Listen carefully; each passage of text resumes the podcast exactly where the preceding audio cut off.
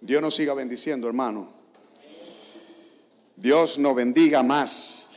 Amén. Es un buen día para estar en este lugar. Es un buen día. Este es el día que nos ha dado el Señor. Nos alegraremos y nos gozaremos en Él.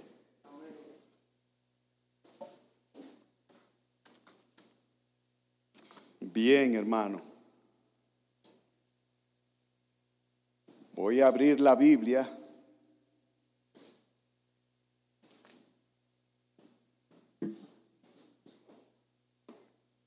Y vamos a estar leyendo en este precioso libro las escrituras.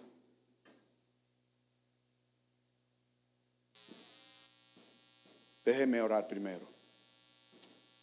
Dios, en el nombre de tu Hijo amado Jesús, te damos la gracia por este tiempo que nos da en este lugar, en la República Dominicana, donde podemos sentarnos, Señor, y juntos como hermano, Padre de la Gloria, escuchar tu palabra, sentadito, Señor, aquí en este lugar.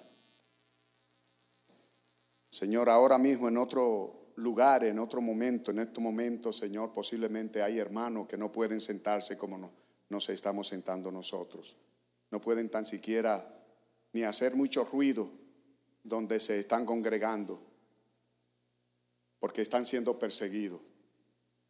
Pero yo sé, Señor, que tú le alcanzas ya. Y que si ellos, Padre de la Gloria, tienen el tiempo de pasar un tiempo de dificultad y de sufrimiento, Tú levantarás el tiempo cuando tú quieras levantarlo, soberano Señor. Nosotros oramos por ello para que tú le fortalezcas y le des sabiduría. Y a nosotros, Señor, te damos gracias porque podemos en este lugar libremente poder escuchar tu palabra. Señor, muchísimas gracias por concedernos este país y por plantarnos en este lugar, Señor. Ayúdanos, Señor, a ser testimonio en este país ahora que gozamos, Señor, de tanta libertad. Gracias, Señor en el nombre de Jesús. Bien, hermanos, muy buenos días a todos, a los que están aquí presentes y los que están por los medios de las redes. Yo voy a dar dos o tres versos bíblicos para que si usted está en su casa y puede tomar un bolígrafo y una hoja de papel, apunte estos versos, porque como nosotros no somos una secta, nosotros seguimos a Cristo. Usted puede también en su casa leer la Biblia libremente y estudiar el tema libremente en su casa. Los etarios no pueden hacer eso. Por eso voy a dar varios versos de las Escrituras para que usted lo apunte y luego en su casa, usted abriendo la Biblia, usted lo puede meditar libremente. Porque así fue dada las Escrituras, para que todos la leamos libremente. Voy a dar a Daniel 4, Puede leer del 4, del 1 en adelante. Yo voy a estar leyendo aquí varias porciones de eso, pero Daniel 4, del 1 en adelante, usted puede leer y usted va a encontrar todo lo que yo voy a hablar aquí. Voy a hablar acerca de Lucas 15, 11. Ahí usted podrá leer de lo que yo voy a hablar aquí. Y usted va a poder comparar si lo que yo estoy diciendo acá está correcto. Y en Mateo 8, 28. Ahí también va a haber otra porción de las escrituras donde usted, después que escuche lo que yo voy a estar compartiendo con usted, usted va a poder descubrir la historia de eso. Yo abrí la Biblia en Daniel 4, pero me voy a ir al comienzo de Daniel para darle un panorama para que usted sepa quién es Daniel y dónde estaba Daniel. Bien, voy a leer en Daniel 1, verso 1 capítulo 1, verso 1. En el año tercero del reinado de Joacín, rey de Judá, vino Nabucodonosor, rey de Babilonia, a Jerusalén y lo sitió. Aquí usted empieza a ver que ya empieza a hablar de Nabucodonosor, el personaje que yo voy a hablar, en el libro de Daniel. Y dice que lo sitió, o sea, lo acorraló, porque estaba en guerra. Y dice, y el Señor entregó en sus manos a Joacín, rey de Judá, y parte de los utensilios de la casa de Dios, y lo trajeron a tierra de Sinar. O sea que allí era parece la posada donde vivía el rey Nabucodonosor, a la casa de su Dios, porque allí era que estaba su templo donde adoraba, y colocó los utensilios en la casa de su tesoro, del tesoro de su Dios. Bien, ya entonces usted sabe que Nabucodonosor fue el que sitió a Jerusalén.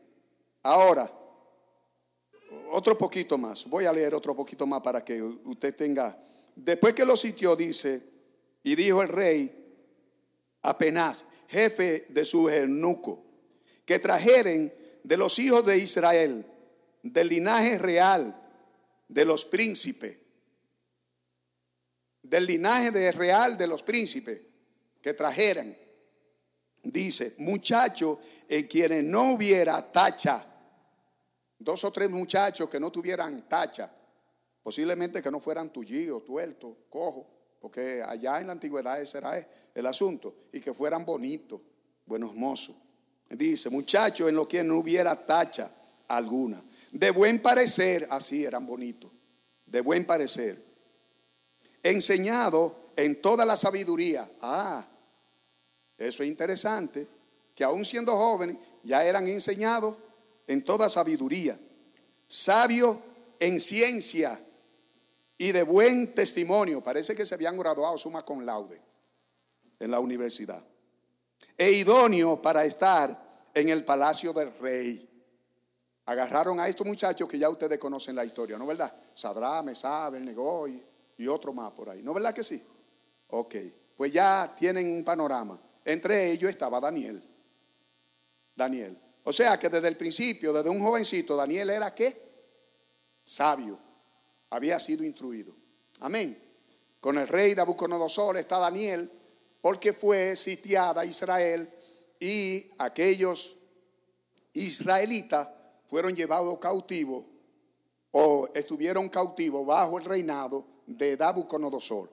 Acuérdese que fue Dios mismo que le entregó el reinado a Nabucodonosor del pueblo de Israel.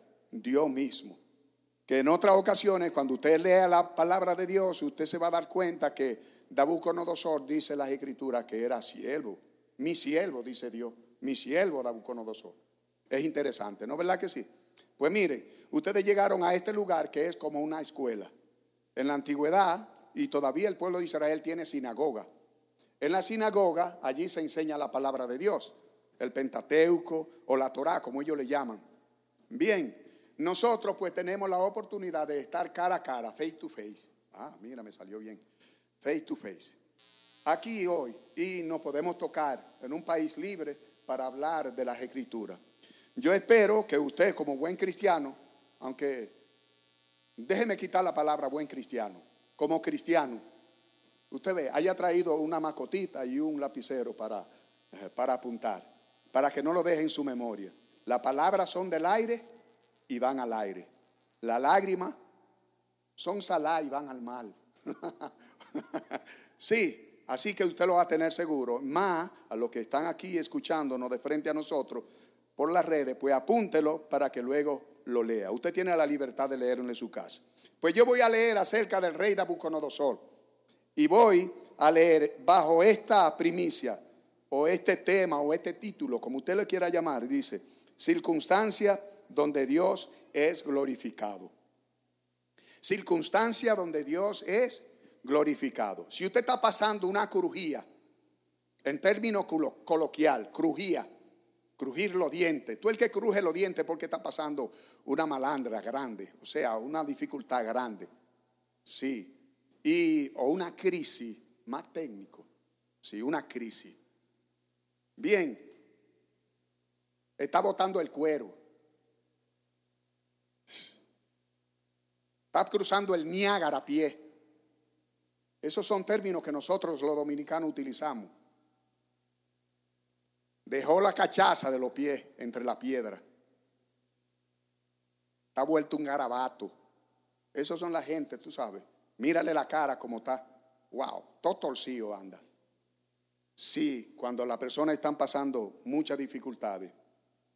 Yo voy a decirle, mi querido hermano, que si usted es uno de los que está pasando dificultades, crujía, ve, este es el mejor lugar para usted escuchar hoy lo que se va a decir. Dios tiene una respuesta para esa crujía que tú estás pasando, para esa dificultad.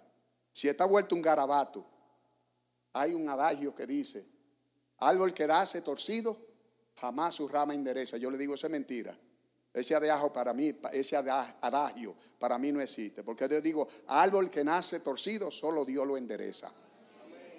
Puede ser un garabato y mire, Dios lo pone derechito, porque yo si era un garabato feo. Y Dios me está enderezando. Todavía me quedan curvas, usted ve, pero Él me sigue enderezando. Pues bien, parece que Dios quería enderezar a un hombre poderoso, a un rey, a Nabucodonosor. Amén. Y voy a leer en el 4, yo voy a empezar a leer en el capítulo 4, en el verso 4. Dice, yo Nabucodonosor estaba tranquilo. Esa palabra como que nos suena seguido, tranquilo. Sí, yo Nabucodonosor estaba tranquilo en mi casa y floreciente en mi palacio. Es verdad que estaba tranquilo en su casa y floreciente en su palacio. Vi y vi un sueño que me espantó. Y tendido en mi cama, la imaginación y visiones de mi cabeza me turbaron. Ya nosotros no tenemos sueño, casi nosotros no tenemos sueño. A, a, alguna persona le da pesadilla, pesadilla. Y parece que esto no era una pesadilla, era un sueño. Pero él creía que posiblemente era una pesadilla. Pero él era un rey, un rey poderoso, ¿no verdad que sí? Y muchas veces los reyes daban órdenes. Y dice, por esto mandé a que viniesen delante de mí todos los sabios de Babilonia, todos los sabios de Babilonia, para que me mostrasen la interpretación del sueño. Y vinieron magos, astrólogos, caldeos y adivinos. Todavía se buscan gente maga, astrólogo, brujo para que te declaren los sueños. Porque hay gente que dice, ah, yo me soñé y de una vez dice, ah, eso te da 42. Es rápido, son interpretaciones de sueños. ¿eh? Sí dice, y le dije el sueño, pero no me pudieron mostrar su interpretación. Su interpretación, o sea, que Nabucodonosor se iba a pelar, porque no le iban a dar la interpretación. Pero sigue diciendo, hasta que entró delante de mí Daniel, cuyo nombre es Balsasar, como el nombre de mi Dios. O sea, Dios es pagano que tenía el rey. Le pusieron ese nombre a Balsasar, a uno de esos tres muchachos que yo le leí primero, que lo agarraron, ¿no verdad? Para ponerlo a hacer algunas cosas. y en quien mora el espíritu de los dioses santos. Parece que desde un principio se daban cuenta de algunas cosas. Conté delante de él el sueño diciendo, Belsasar, jefe de los magos, ya que he entendido que hay en ti espíritu de los dioses santos y que ningún misterio se te esconde, declárame la visión de mi sueño que he visto y su interpretación. Estas fueron la visión, las visiones de mi cabeza mientras estaba en mi cama me parecía ver en medio de la tierra un árbol cuya altura era grande. Crecía este árbol y se hacía fuerte. Y su copa llegaba hasta el cielo y se alcanzaba a ver desde todos los confines de la tierra. Ya ustedes saben, el reinado de este hombre era muy grande y por eso se veía desde toda la tierra su dominio, porque él dominaba en aquel tiempo todo el terreno había. Él era un rey muy poderoso. Él tuvo un sueño que lo espantó. Pero qué bueno, qué bueno que Nabucodonosor, aún siendo un siervo de Dios, porque dice la escritura, Dios le puso otro siervo al lado. Bendito sea el Señor. O sea, tú eres un siervo de Dios. Pues mira, tú también tienes siervo a tu lado. A tu lado. Para que cuando tú tengas una crujía o una dificultad bien grande, que tú no sepas la interpretación de él, tú puedas acercarte a uno de estos sabios que están al lado tuyo, al lado tuyo, sabio, consejero.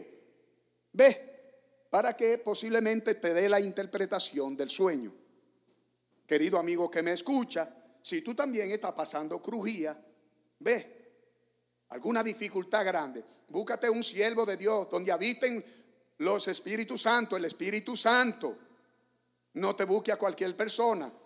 Búscate a una persona que tú sepas que es sabio y que es entendido en ciencia. Porque estos tres muchachos eran entendidos en ciencia. Así fue que dijo al principio, ¿no verdad que sí? No te busque a cualquiera para que te interprete el sueño. Si tú estás pasando una crujía. Amén. Así que tú también, mi querido hermano, si tú ves que está pasando una situación bien difícil, pues busca ese siervo de Dios que Dios tiene alrededor tuyo. Una familia grandísima. Los cristianos tenemos una familia grandísima. Los que han recibido a Cristo Jesús como su Señor y Salvador tienen una familia grandísima. No los que son religiosos, no. Las religiones no salvan a nadie. Las religiones no salvan a nadie. El que tiene a Cristo como su Señor y Salvador, ¿eh? y le obedece y le sigue, es el que puede encontrar la sabiduría, porque Dios nos ha dejado a nosotros la oportunidad para que seamos luz en este mundo. Vosotros sois la luz del mundo. Así que si tú tienes el Espíritu de Dios, tú tienes también un Espíritu que te da sabiduría. Amén. Bien, pueda Nabucodonosor en esta situación, él está pensando en todo esto. Daniel viene y le interpreta el sueño. Hoy se va a terminar temprano la clase. Sí, se va a terminar temprano la clase. En esta interpretación, Daniel viene y, le da la interpretación y dice, mira, tú eres el rey y te va a pasar esto y esto y esto. Voy a leer desde el 16, 4.16. Su corazón de hombre será cambiado y le será dado corazón de bestia y pasen sobre él siete tiempos. Tenga en mente esa palabra. Se le va a cambiar el corazón a un corazón de animal. Y va a pasar sobre él cuánto? Siete tiempos. Sigue diciendo. La sentencia es por decreto de los vigilantes, ángeles del cielo, vigilantes. Y por dicho de los santos, la resolución, que es algo, mire, que es irrevocable prácticamente. La resolución. Decreto y resolución. Así que tenga cuidado cuando usted da palabra que dice yo decreto.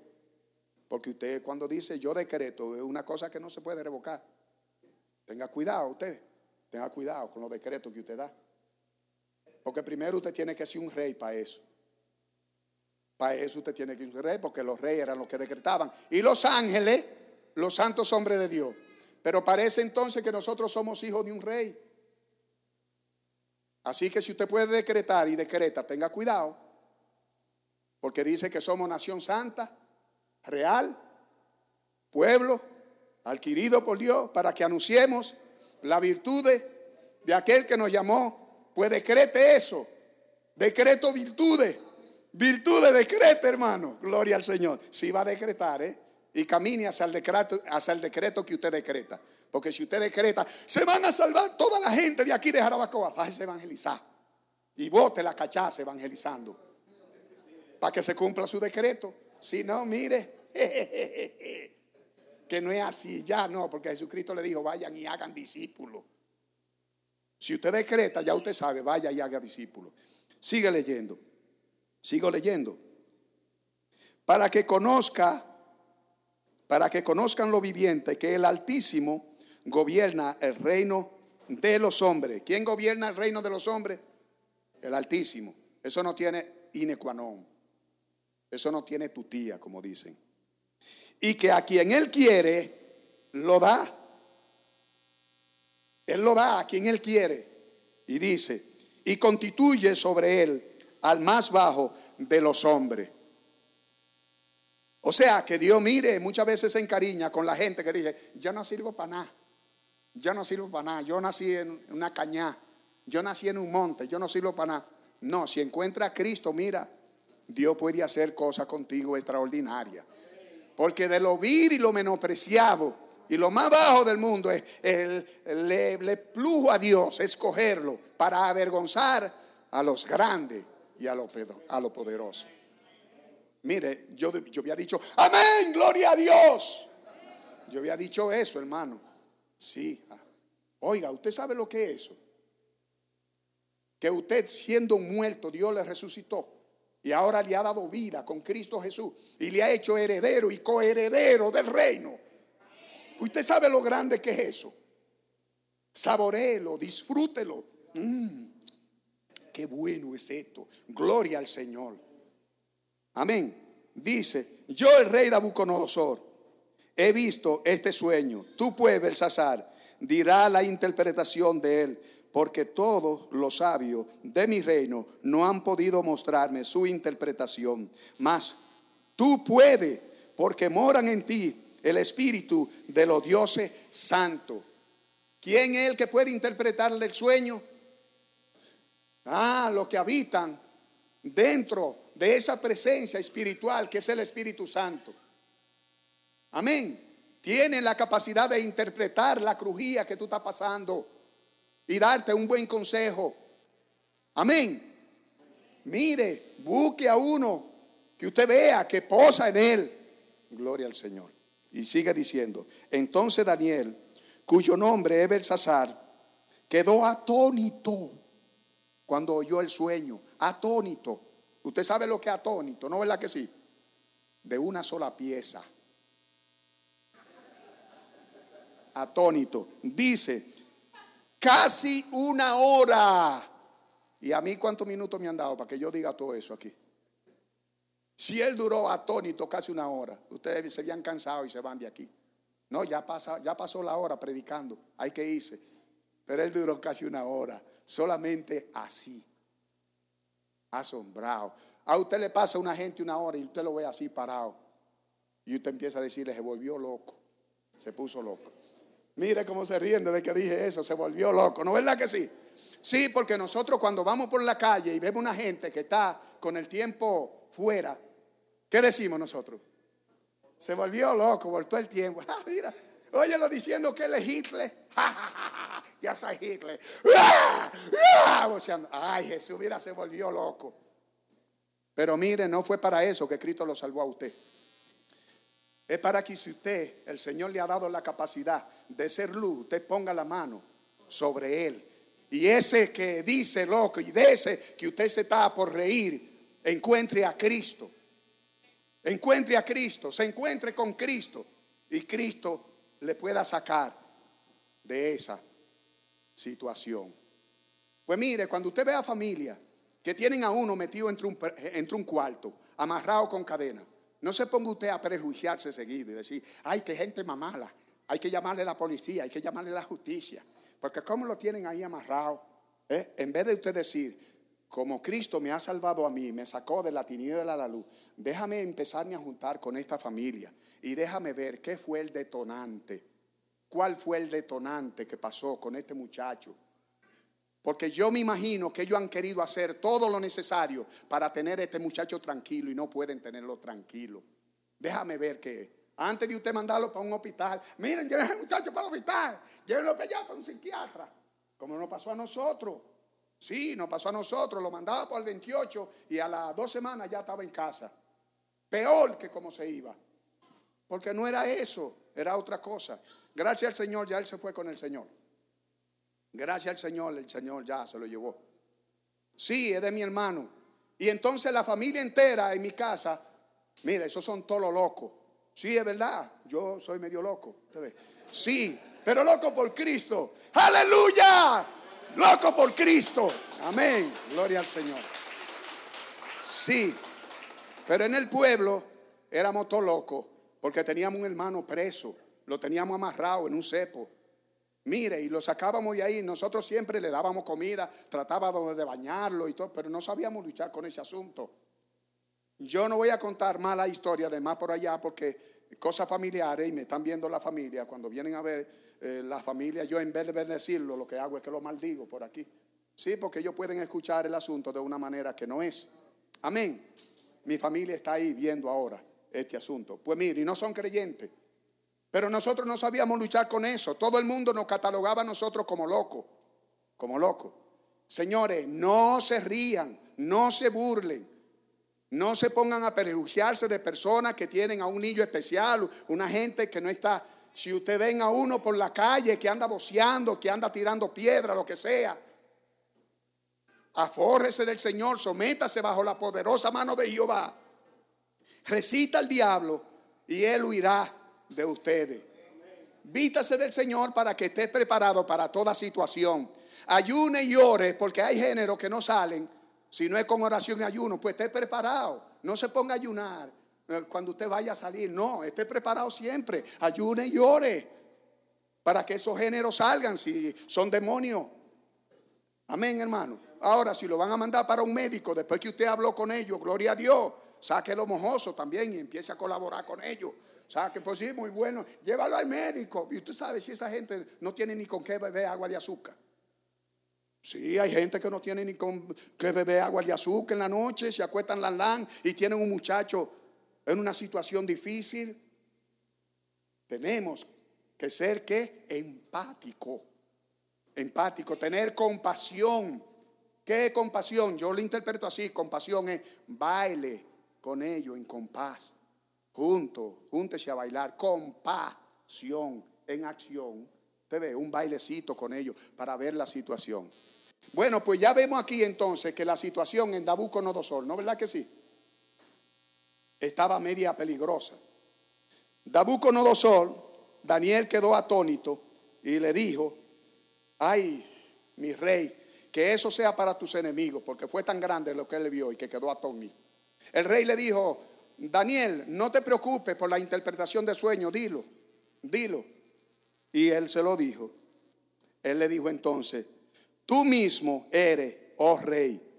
Estoy leyendo en el 22 ahora del 4. Tú mismo eres, oh rey, que creciste y te hiciste fuerte, pues creció tu grandeza y ha llegado a todo el cielo y tu dominio hasta los confines de la tierra. Usted ve que confirma lo que yo le estaba diciendo ahorita. Él tiene el confines de la tierra, es él el emperador, el rey, ¿no verdad? En cuanto a lo que viste, oh rey, de los vigilantes del cielo, todo eso se va a dar. Entonces dice al final del 23, y sea mojado con el rocío del cielo y con las bestias del campo, sea tu, su parte hasta que pasen sobre él siete tiempos. Otra vez la palabra tiempo, ¿no verdad que sí? O sea, que iban a pasar siete tiempos de esa situación, de esa crujía, con un hombre que era millonario, que tenía todos los cuartos del mundo. Tenemos nosotros que ponernos a pensar cuando vemos personas que están pasando por situaciones difíciles. No importa que haya sido el hombre más rico de la bolita del mundo, no importa. Lo amarraron en el campo, comía hierba con los animales, le crecieron las uñas, le creció el pelo. Todo eso le pasó. Siete años así. Mire, es duro aguantar siete años con una gente así, amarrado. ¿Eh? Que el rocío del cielo era que lo bañaba. Usted le cruzaba cerca, entonces para usted no iba a tener un buen olor, ¿no? ¿Verdad que no? Se parece a algo que nosotros vemos y nos pasan por los lados a veces. Gente que están prácticamente en una situación tan difícil que andan con sacos al hombro, ropa harapiente y cuando nos cruzan por el lado, wow, a veces nosotros hacemos así, en vez de decir, en vez de hacer así, hacemos, en vez de decir. Es duro el asunto, ¿eh? pero esta es palabra de Dios, hermano, y el mensaje es para exhortar, para animar, para fortalecer Tú ves, y para consolar. El mensaje es para eso. No es para burlarnos de nadie que esté pasando una situación tan difícil. Yo sé lo que es. El Señor me permitió en una ocasión tener tiempo de ayuno por dos en esa condición que estaban presos en cepo. Luego del tiempo fui y oré, se sanó una. Y luego fui y oré por la otra y se sanó la otra y se volvieron evangelistas. Empezaron a predicar el evangelio.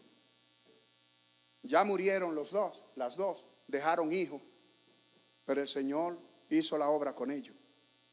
Sí, el último día que yo estaba terminando un ayuno, de eso, por eso, llegó uno de, el tío de ella. Oye, Fran, que fulanita nada más me está diciendo que a ti que te quiere ver. Y yo le dije, yo estoy rompiendo un ayuno de un mes. Si tú quieres, ven, hasta que yo no rompa el ayuno, ven y rómpelo conmigo. Él no era creyente. Nos pusimos a orar juntos y después salí para la casa. Estaba orando por ese propósito. Amén. Fuimos, llegamos, oramos y el Señor le dio libertad. Porque hay tiempo. Sí, hay tiempo, hermano. Hay tiempo establecido para alguna cosa. Hay tiempo. Así que involúcrese en esas situaciones de estas personas para saber cómo van los tiempos en esa familia.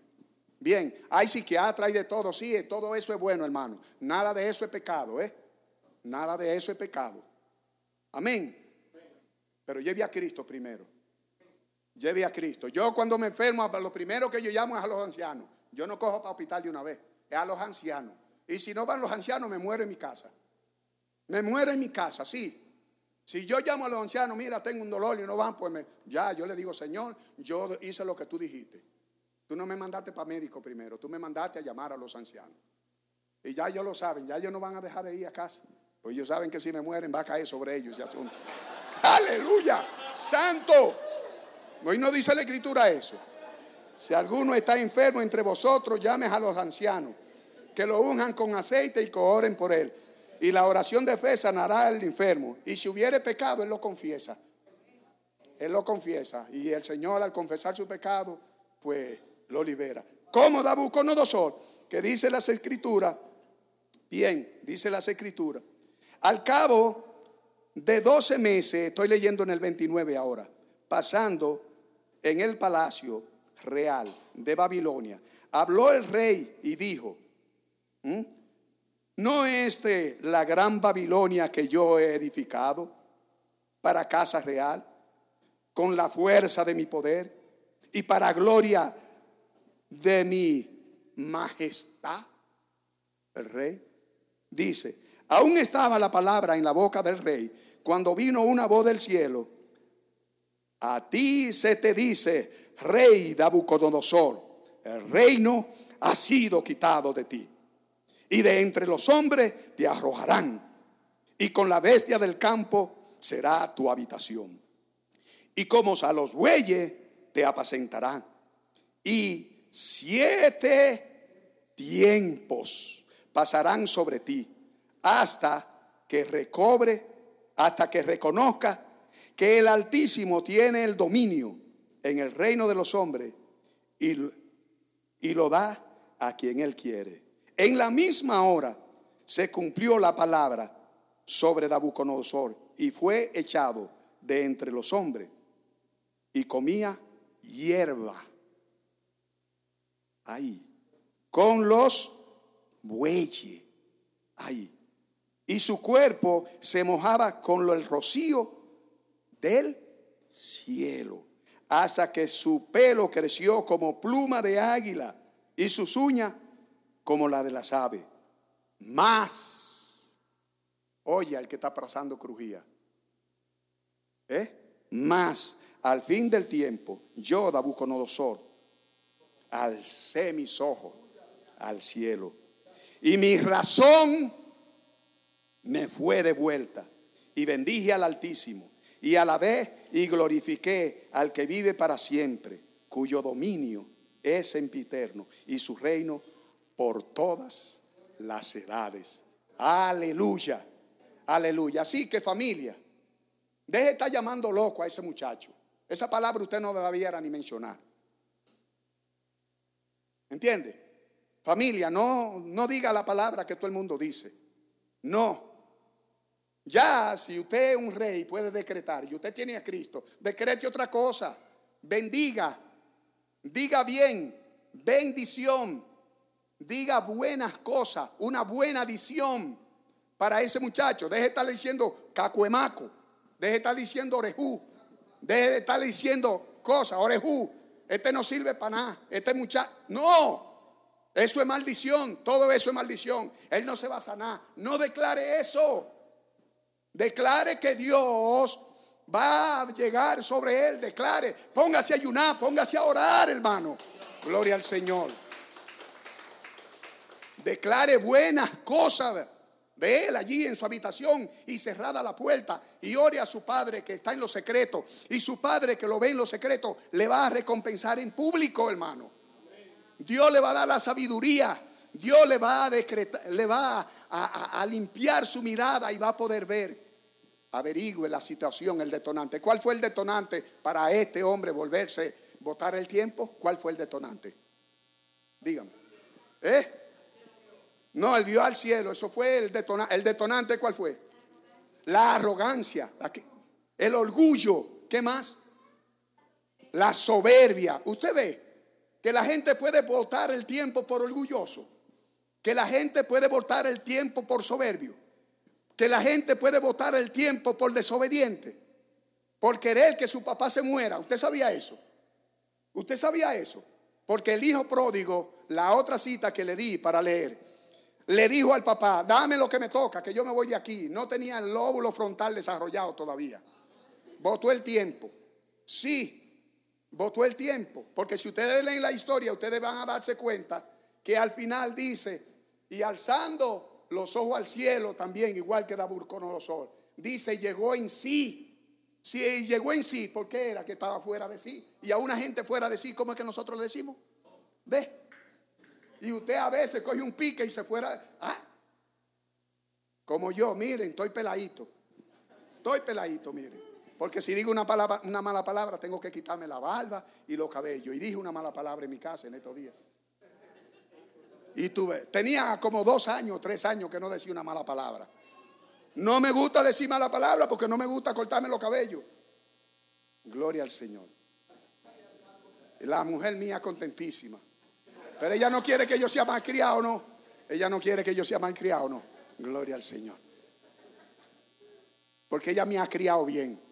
Gloria a Dios. Gloria al Señor. Sí, sí, las mujeres crían a uno también. Las mujeres forman a uno. No, no le dé vergüenza si le dice, tú estás siendo criado por tu mujer. No, no le dé vergüenza. Gloria al Señor. Si es cristiano, gloria al Señor. Pues mire, hermano. Vamos a caer otra vez. Ok. Pues mire, hermano, había un problema familiar en el hijo pródigo, usted lo ha leído eso. Había un bochinche grandísimo. El hijo mayor ya tenía, estaba quillado con el hijo menor. Estaba guapo con el hijo menor. O sea, estaba el hijo menor había desorientado a toda la familia. No se le podía dar a un hijo la herencia estando los papás vivos. Eso era una ofensa terrible. Eso era una deshonra ese hijo estaba deshonrando a su papá, pidiéndole la herencia. ¿Me doy a entender? Pero su papá parece que para evitar el problema y el conflicto, dijo, los chelitos, esto yo lo recupero, yo tengo muchísimo. Toma, ve. No, posiblemente no le dijo, toma, vete. Porque ya él sabía que eso era lo que él quería, de garitase. Porque posiblemente el papá nunca le dijo, vete. Esa palabra posiblemente no tuvo en la boca del papá. Toma, para que te me largue de aquí. No, señor. Él posiblemente con el dolor de su alma, con el dolor de su alma, rogando al Señor y suplicando al Señor, le dio. Y el muchacho se fue. El papá nunca dejó de orar por ese hijo, pero no lo salió a buscar. No lo a buscar. Ay, mi hijo, mi niño, un tipo de 20 años. ¿De qué niño? ¿Qué niño ni niño? Es un hombre ya hecho y derecho que no tenía el lóbulo frontal desarrollado posiblemente. Ese era lo único. Y votó el tiempo. Ay, cuidado si yo estoy diciendo una mala palabra. Óvulo frontal. Eso. Ah, está bien. Ah, cuidado si es que yo. Ah, no, pero los doctores saben lo que es eso. Los doctores saben lo que es eso. ¿No es verdad que sí? Sí, muchas veces nosotros, nosotros queremos arreglarle el lóbulo frontal a los muchachos y decimos, yo le arreglo el óvulo frontal a este muchacho, es comprándole este motor, o comprándole esta jipeta, o, comprando, o dándole mucho cuarto. Y el tipo entonces que se decía loca, compadre. Sí, porque nada, ya él votó el tiempo. Él votó el tiempo. Pues así le pasó al hijo pródigo. Oiga, vivir en una casa con muchísimo dinero y de todo, a criar puerco, a comer algarroba. Pues mire, no se ponga a burlarse de ese tipo de gente que después que usted lo vio, que era hijo de fulanito, Usted sabe, nombre, nombre sonoro, ¿eh? Y después usted lo ve andando en chancleta, andando todo de, de cricajao, un decricaje encima, todo de telengao. Árbol que nace torcido, solo Cristo lo endereza. Solo Cristo lo endereza. Así que vote ya ese adagio de su boca. Que si usted tiene un muchacho torcido, Cristo lo endereza. No importa cómo se haya torcido. Aunque se haya torcido de colores. No importa. Cristo lo endereza. Aunque tenga 30 colores y ande con bandera de colores. Cristo lo endereza. Aleluya. Gloria al Señor. Gloria al Señor. Pero también quiero decirte que mira, no se burlen, no nos burlemos, no empecemos a tener prejuicio en nuestra cabeza. Tenemos que tener una cabeza bien libre para hacer luz en este camino y llevar el Evangelio por todos los caminos. Ahora, yo le dije ahorita que Dios le daba el poder a quien él quería sobre la tierra, ¿no verdad que sí? Pues mire, en el Nuevo Testamento hay una cita parecida. En Mateo 28 dice, toda autoridad me he dada en los cielos, por tanto, y, eh, sígalo, y, y hacer discípulos a todas las naciones, bautizar, enseñándole a que guarden todas estas cosas, bautizándolo en el nombre del Padre, del Hijo y del Espíritu Santo. Y yo voy a estar con ustedes todos los días hasta el fin. Acuérdese, Nabucodonosor allá, Dios dice que tenía y le daba, pero ahora mire quién es el que tiene toda la autoridad delegada por Dios, por su Padre, Jesucristo, en el cielo y en la tierra. ¿Y a quién se la dio ahora? A nosotros, los que tenemos el Espíritu Santo, los que han sido bautizados con el Espíritu Santo. Difícilmente, difícilmente un demonio quiera atraparlo. Porque si te somete bajo la poderosa mano de Jehová, ¿eh? Resiste al enemigo y él irá de ti. Solamente tengo una sola advertencia. Cuando tú veas a una mujer hombre, buena moza, lo que sea, huye. Huye, no te pongas a resistirle. Sal huyendo. Al diablo tú lo resistes. Y tiene que irse de ahí. Pero si es una mujer que es muy buena moza y te está coqueteando, sal, deja el polvazo de ahí. No te pongas a pelear con ella. No, no, no, no, no, no. Porque las escrituras, eso es lo que dice. Huye de las pasiones juveniles y huye de la mujer. Ah, bien, ya sabe. Ahora, como Cristo te ha dado a ti una autoridad, si el Señor te ha mandado ahí expresamente, es a Cristo que tú vas a predicar. No es a ver percha, ni a ver ropa. ¿Entiende? No es a ver percha ni ver ropa. Porque nosotros nos ponemos a decir, ay, qué vestido tan bonito lleve esa mujer. Y usted sabe lo que me dice la vieja mía. Cuidado si no es el vestido que tú estás viendo. Cuidado si es la percha lo que tú estás viendo. Y yo tengo que decir, ay vieja. Gracias al Señor que yo tengo una mujer que ora por mis ojos. Sí, que cuando ella me ve así, todo rengado, todo cricajado, ella lo que dice, ven, ven, ven, ven, ven. Ella puede orar por mí. Yo puedo pedir la oración y decirle, estoy siendo tentado. Tengo tentación por toda parte. Y yo puedo decirle a mi esposa, ven, ora por mí. Que estoy viendo mujeres demasiado buenas mozas. Y ella en su sabiduría, lo que sea, ella hace su arreglo. Y esas cosas se me van de caco. Gloria a Dios. La sabiduría que le da Dios a ella. Amén. Pues mire, hermano, aquel muchacho que no tenía el lóbulo frontal bien desarrollado, se degaritó de su casa. Votó todo, ¿no verdad que sí? Votó todo. Pero luego miró al cielo, igual que al rey Nabucodonosor, y volvió a donde su papá. Y su papá que no le dijo que se largara, que estaba alto de él, no, lo esperó con los brazos abiertos. Ve, y él le dijo, Padre, no soy digno. Y el Padre entonces lo restauró, le, dio todo lo que tenía. Pero a, escuchando que el arrepentimiento. Dios hizo lo mismo con Nabucodonosor. Dice, más al fin de los tiempos, Nabucodonosor levantó sus ojos al cielo y le fue devuelto todo su reino, igual que al hijo pródigo. Le fue devuelta también su autoridad. Aleluya. ¿Qué Dios puede hacer contigo? Tú no ves que esa crisis posiblemente no es para siempre, es un tiempecito lo que va a pasar. Yo no sé de cuántos años, pero es un tiempecito. Es un tiempecito. Ahora bien, Jesucristo se desmonta en la tierra de Gadara. Ustedes conocen la tierra de Gadara, los gadarenos, ¿no verdad que sí? Inmediatamente los gadarenos ven a Jesucristo, corren para donde, ¡Eh, Señor, eh, ¿qué tiene con nosotros, hijo de David? ¿Qué tiene con nosotros, hijo del Altísimo?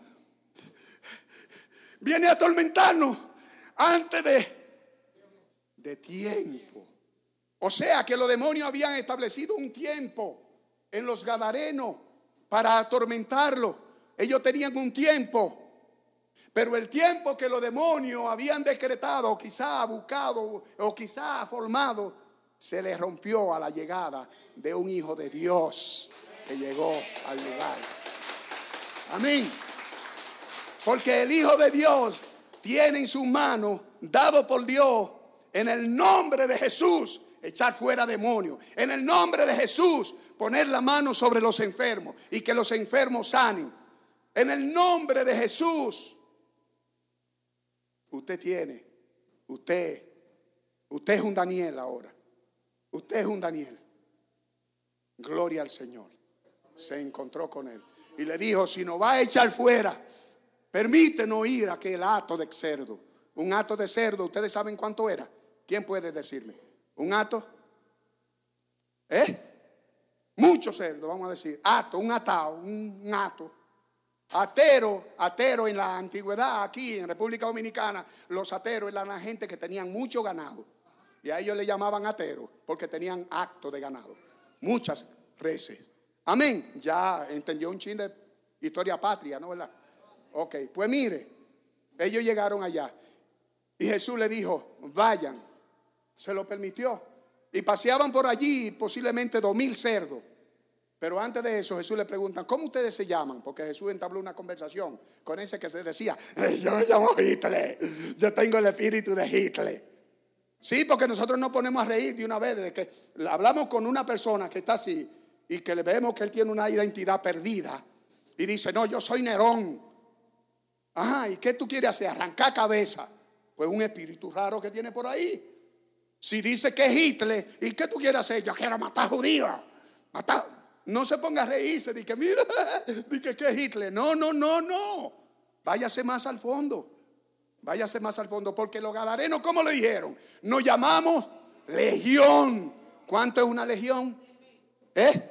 seis mil demonios en dos personas o en una persona. Usted sabe los demonios que usted puede meter en sí, Pero miren, parece que los demonios no le pidieron permiso a nadie para meterse sobre Gadareno. Pero para meterse en los cerdos sí tenían que pedir permiso.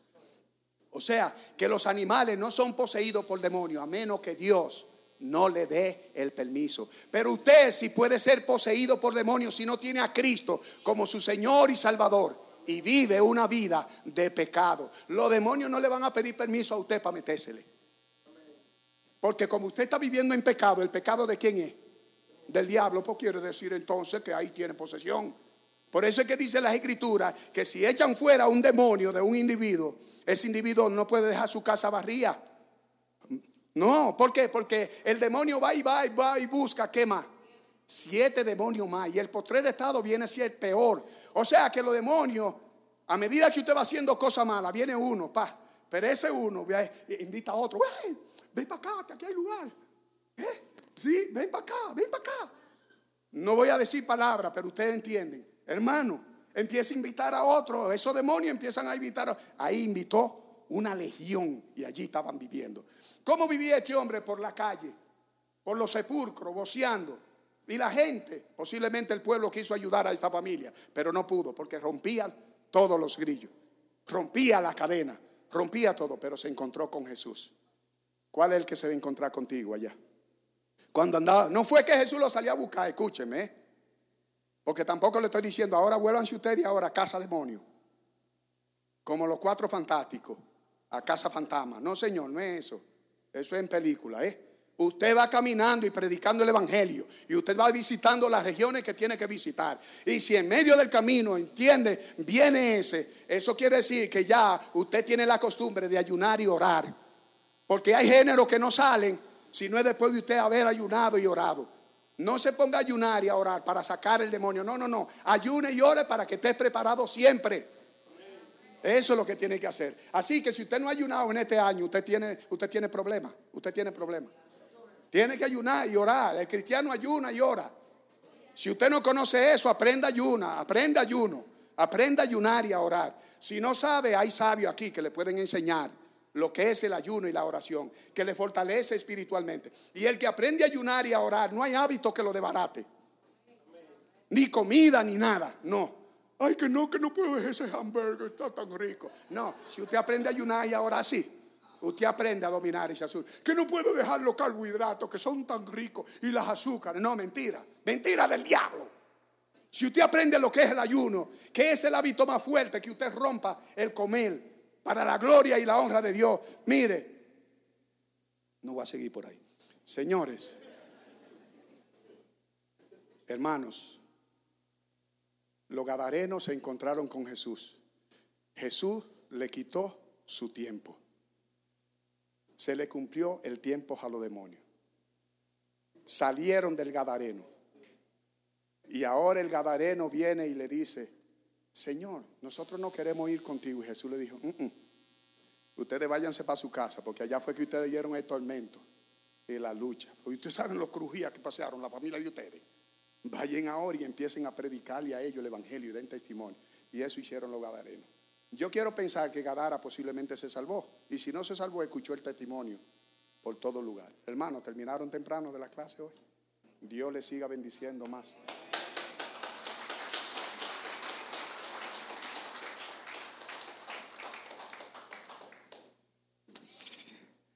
Ah, tres historias, hermanos. Tres historias. Me encantan las tres la de Nabucodonosor, el orgullo, y faltó un elemento, no cogió el consejo del profeta Daniel que le advirtió cómo podía evitar eso, era arrepintiéndose y no escuchó el consejo. Pero como Dios en su tiempo lo que lo restauró. La segunda historia, gracias. La segunda historia es la del hijo pródigo, como en su necedad se fue de la casa y la crisis como Fran decía, de allá del campo donde Fran, la crujilla que vivía era producto de qué? De su desobediencia. Y entonces la última, los dos gadarenos, en su pecado abrieron puertas, abrieron puertas a Satanás. Y él no pide, él no toca la puerta, si está abierta él va a entrar. Si está abierta, el ventral. El adulterio, la fornicación, la idolatría, la hechicería, el odio, el rencor, la falta de perdón, es azúcar para las hormigas, es azúcar para una posesión demoníaca. Y para que el diablo entre a la casa y destruya todo. Son tres historias. Pastor Fran trae de forma bien dramática me encanta cuando él actúa, que entra en el momento en el personaje. Pero sabes, hermano, qué crisis tú puedes estar viviendo y qué actitud vas a asumir. Hay crisis que tienen un tiempo, como Fran decía. A Nabucodonosor, por su orgullo, entonces fueron siete años. Siete años, siete años. Y hay crisis, hermano, que Dios no te las va a quitar lamentablemente, hay crisis que Él va a dejar que las vivas. ¿Por qué? Porque necesitas aprender. Y en el séptimo año entonces Él te va a levantar. Cuando mires a dónde? Hacia arriba. Y la del hijo pródigo, claro está, pues hasta que volvió en sí, hasta que reconoció que había pecado contra su padre, que había deshonrado a su padre que había deshonrado a Dios. Mientras tanto comió algarroba, estuvo ahí trabajando con los cerdos. El endemoniado, los dos endemoniados de Gadara igualmente. El Señor les vació la casa. Y entonces ahora la presencia de Dios la que venía a morar a su vida. Yo no sé qué tú puedas estar viviendo, pero escucha lo que te voy a decir. Si me están mirando también por la, por la camarita allí, por tu celular o por, por donde sea. Necesitas a Jesús. Jesucristo es la respuesta. Quizás Él no te quite la crisis, pero te acompaña en la crisis. Quizás Él no hace que se vaya a la nube, pero va a estar a tu lado.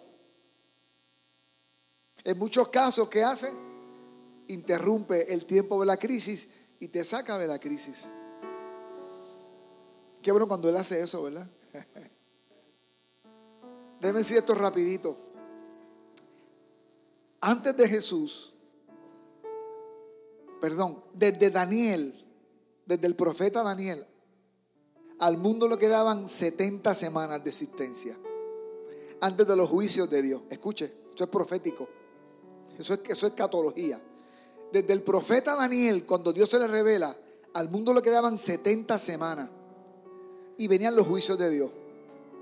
Cristo llega proféticamente en la semana 69. ¿Y qué hizo Jesús en el cielo? Detuvo el reloj. Como el baloncesto. En el soccer lo dejan corriendo. El baloncesto que tienen el reloj.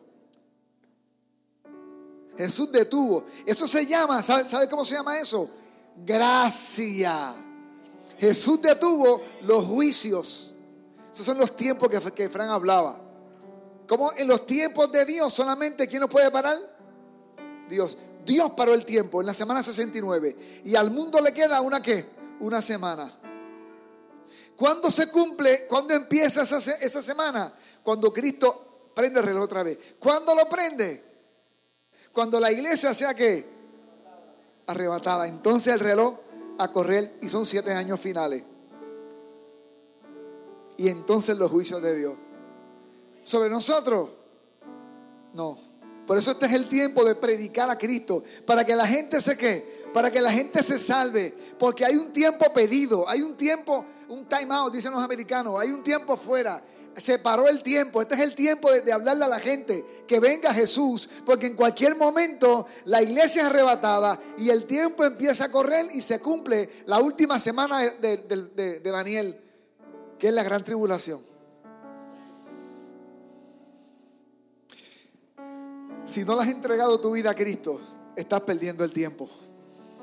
Porque en cualquier momento, los siete años que le quedan a la tierra se van a cumplir. Y ahí va a ser tarde. Este es el tiempo de salvación. Y si me están mirando ahí en cámara y no has recibido a Cristo todavía, si estás presente aquí y quieres hacerlo, te invito a que levantes tu mano para que hoy, hoy, los pecados sean lavados con la sangre de Cristo, para que hoy tú recibas a Jesús, para que hoy aproveches el tiempo pedido que hay, el tiempo, el tiempo que se paró, para que entonces vengas que y le entregues tu vida a Jesús. Habrá alguien que quiera hacerlo, solamente me levantas tu mano para yo orar por ti. Habrá alguien que dice, yo quiero, yo quiero hoy recibir a Jesucristo y que me perdone los pecados. Habrá alguien, solamente levántame tu mano para yo orar por ti. ¿Habrá alguien presente aquí o me están mirando en cámara? Si me estás mirando en cámara y vas a verlo ahora que estamos en vivo o en la semana, haz conmigo esta oración. Señor, yo reconozco que soy pecador y reconozco que te necesito. No necesito una religión, te necesito a ti.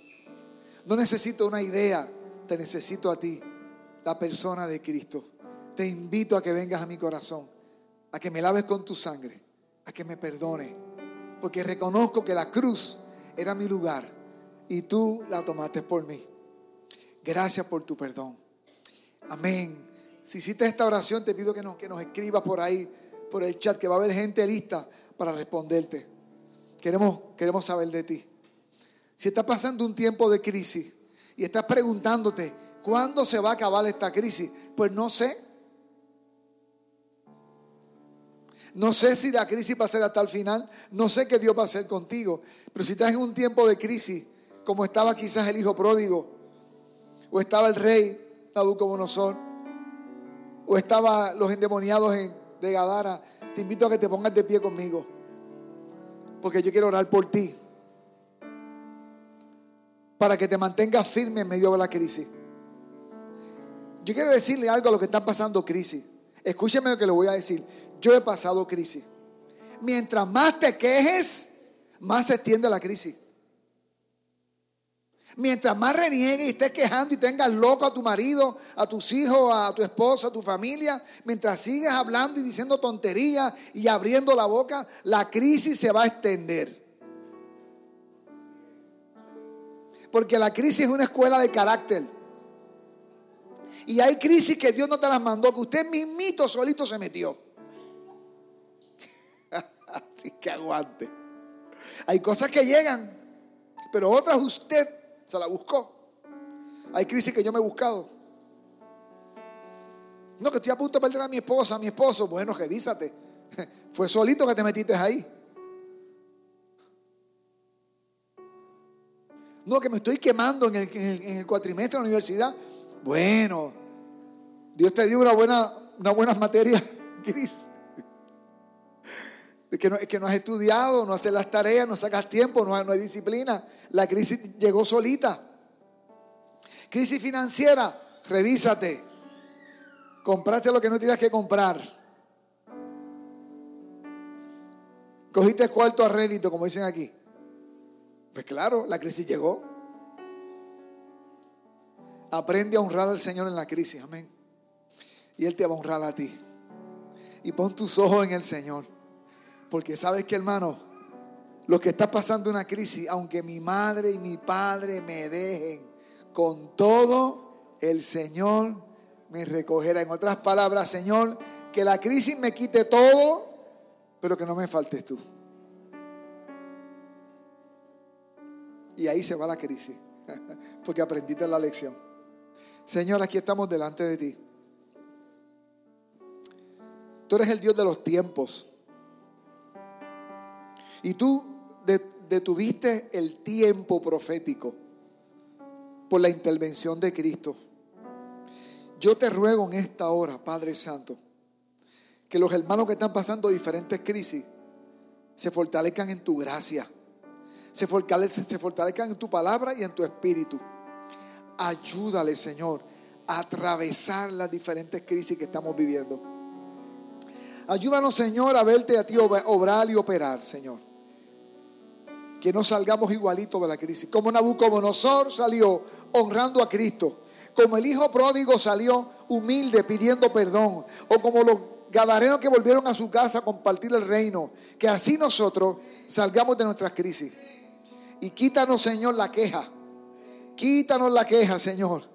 Enséñanos a ser agradecidos en medio de la crisis.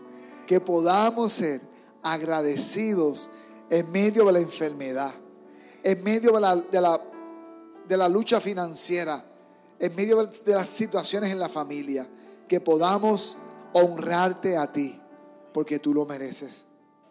Amén